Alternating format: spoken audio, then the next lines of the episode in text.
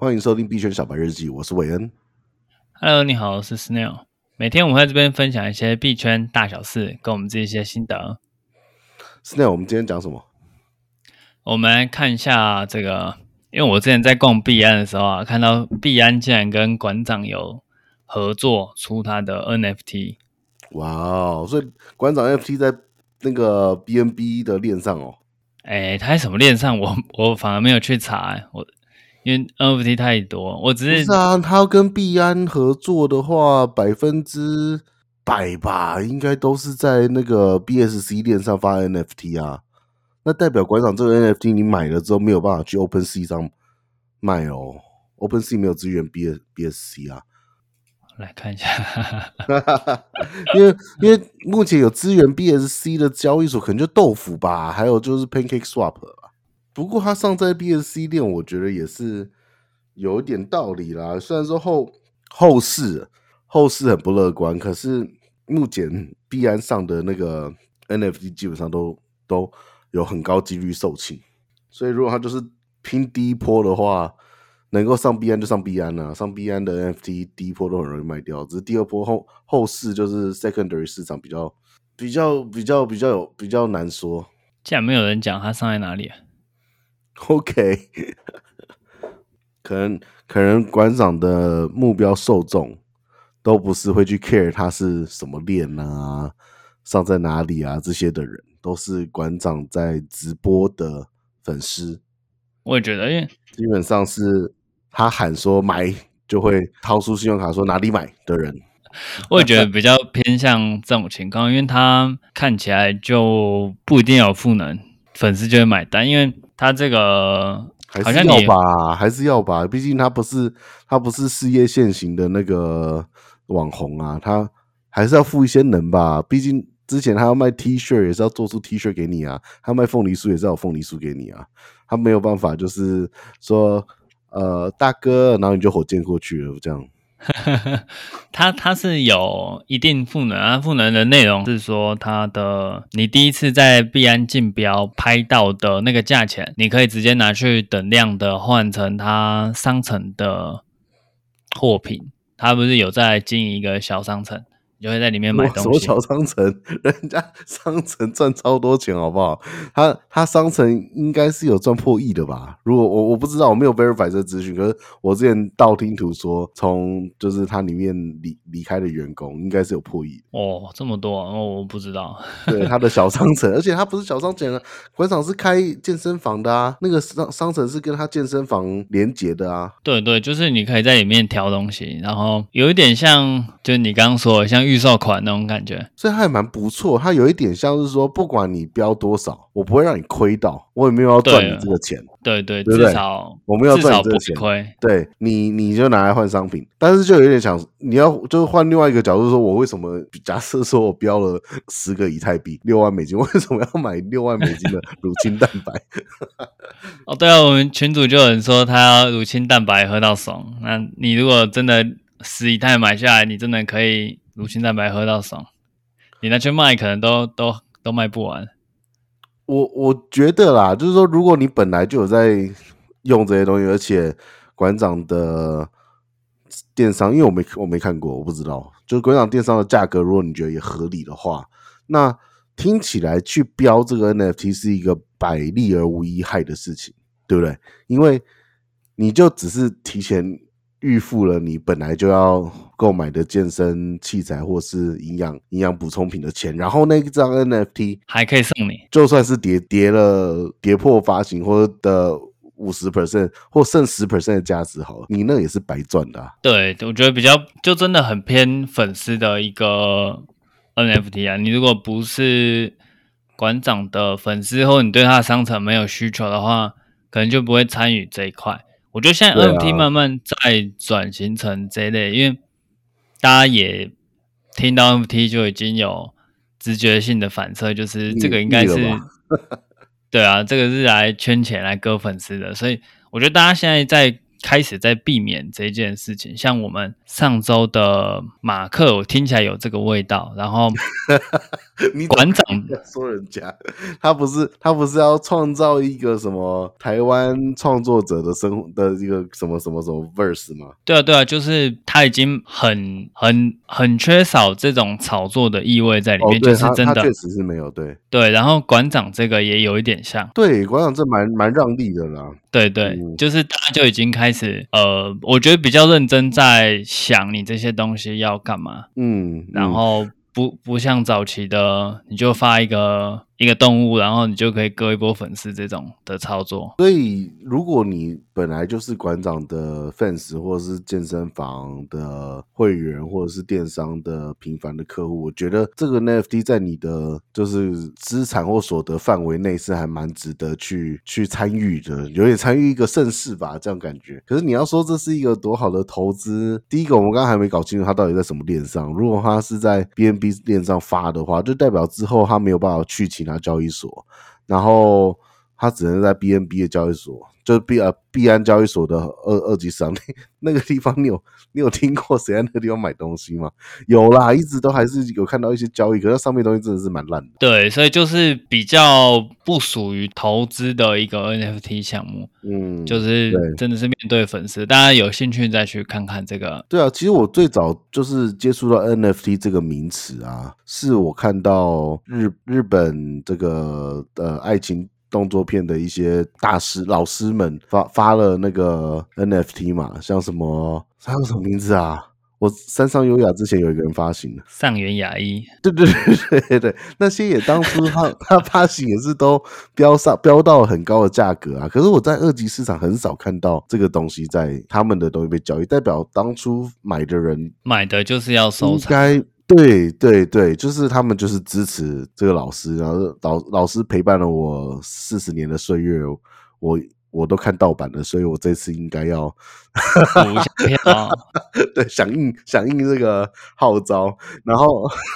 对 对对，上车一下，然后大家也不是说像什么拿买到 CryptoPunk 或是买到这个无聊猿，就是增值要要要再要再去那个赶快卖掉，不要当最后一刀的这样。对，我觉得 NFT 市场有在往好的方向转变啊，不过这种割一波的项目还是很多，所以大家就。多看看，我最近才被割几个，好，先先不讲这个，然后你再那，所以所以馆长是讲完了嘛，对不对？还有吗？对对对，OK，说、so, 呃，还有一个比较大的是 Juno 项目，J U N O Juno，对，这个项目就比较。争议蛮多，我简单介绍一下，很快的介绍一下。Juno 是一个在 Commerce 上的一个特殊的链，那 Commerce 代表是 ATOM 阿童木这个这个币种，之前也很红，所以大概是这样子的一个关系，但这不是很重要。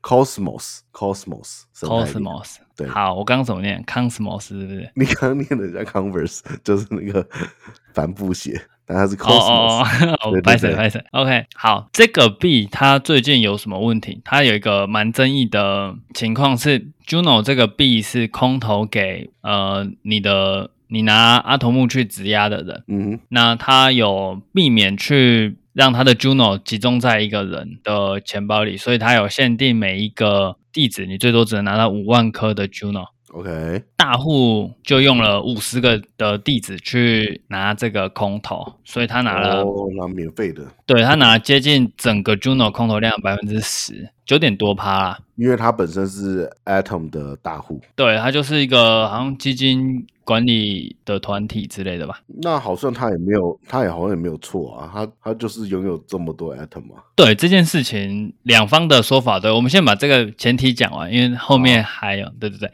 好，因为。这个地址啊，他嫖了五十份、五十个地址的 Juno，而且是都是满额的，然后最后再集中在一个钱包，所以 Juno 的项目方就有发现这件事，所以他们就发起个投票，说要不要删除这部分的 Juno，删除百分之九十。哇，那这个好好不好不区块链哦？对，然后呃，大家投票嘛，所以大家投票就没有成功，因为大家觉得就是没有很区块链，这太中心化了。嗯，然后而且这个团队也跟项目方说，他们是。有善意，他们想要看这个 Juno 这个项目变好，所以他后来全部拿去质押、嗯、他的，他把这十趴全部拿去质押 Juno，嗯，对，反正他就全部质押，然后他拿到的这些 Juno，因因为我们之前说 DeFi 你单币的 DeFi 就是你押 Juno 就拿到 Juno 嘛，对，他拿到 Juno 全部都拿去卖掉，他转到另外一个钱包，然后再卖掉。那每天卖一万颗，这个生意在哪？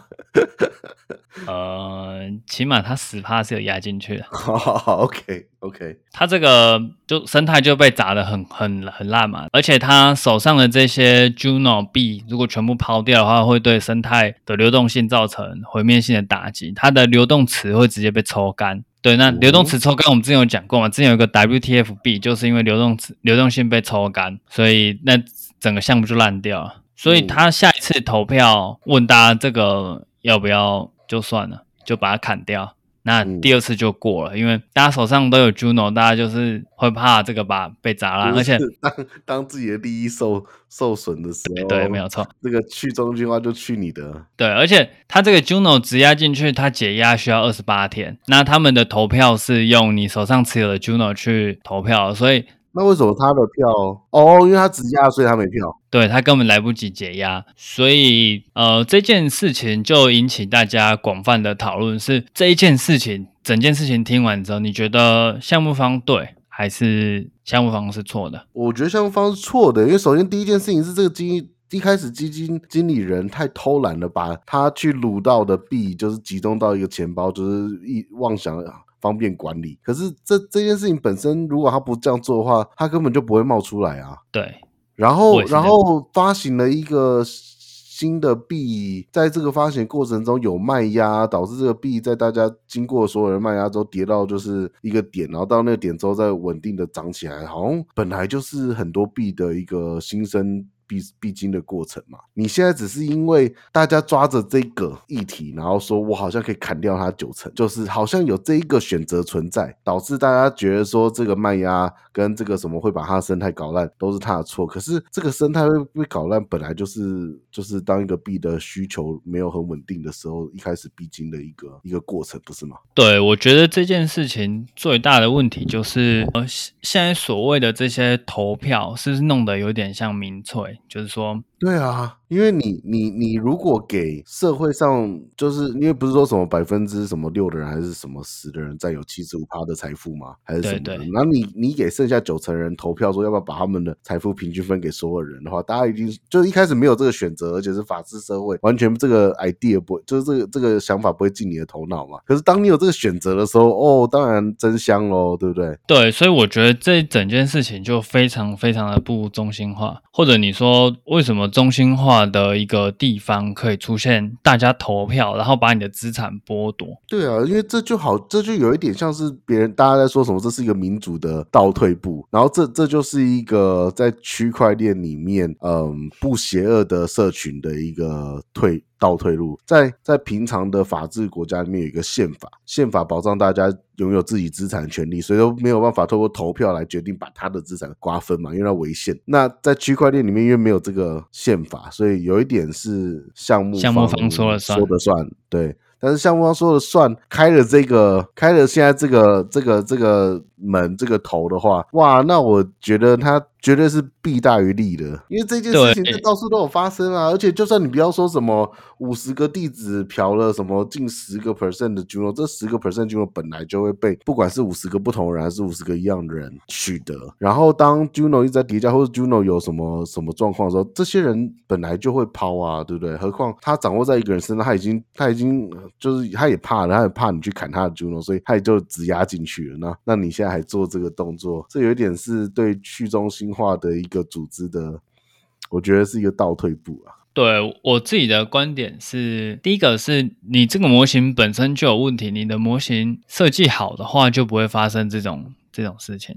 哦，对，那第二个是我们来。这个区块链的目的，就是因为它有一个去中心化的系统，我们不会受到中心化的影响，不会因为一个国家说了算就把你资产剥夺完。像现在俄罗斯是对，俄罗斯就被各国制裁，大家就都没有钱嘛。比特币之所以有价值，就是在于对于这个区块链的信任嘛，对不对？对，没有错，我就是一颗比特币。对啊，他就是破坏了这个信任啊。对，所以我觉得这件事情非常非常的不中心化，我觉得算是一个很失败的一个很失败的一个事件。以这个整个中心提醒了大家，就是说，除了一些 coin 在这个链上面的 coin 以外。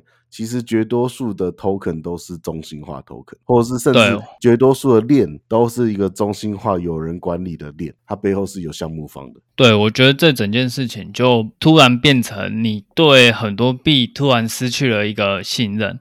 像我现在手上有非常大量 FTT 跟 BIT，FTT 跟 BIT 很显然背后是有项目方。那我现在就开始在想，这个我持有这些东西到底是好还是不好？嗯。对，那这件事情就留给大家去反思，因为我们这集也很长了。对，居然可以为 Juno 讲到都快二十分钟线了。不过，不过真的真的是听到这件事情的时候。觉得觉得真的是一个很不好的一个一个一个事件，然后我相信很多在这个除了除了持有 Juno 的人以外，在区块链上面的人的想法应该是比较偏同同一个方向的。那我相信，如果我自己是持持有 Juno 的人的话，我可能在投票的时候也是投真香的那一条路线。所以说我也不我也不能说人家，因为当你自己的利益在线上的时候，很多东西都会改变。对，不过这件事情真的是蛮听起来真的蛮不好受的啊。那大家有什么不一样的想法，可以在底下留言跟我们说，或者是你没有 Apple 账户的话，你也可以进群组跟我们讨论一下你的看法之类的。欢迎进群组哦，Snail 在群组里面很活跃哦。好，对，那我们活跃，对。好，那我们这一集的币圈小白就到这边，感谢你的收听，我们明天再见，谢谢，明天见，拜拜。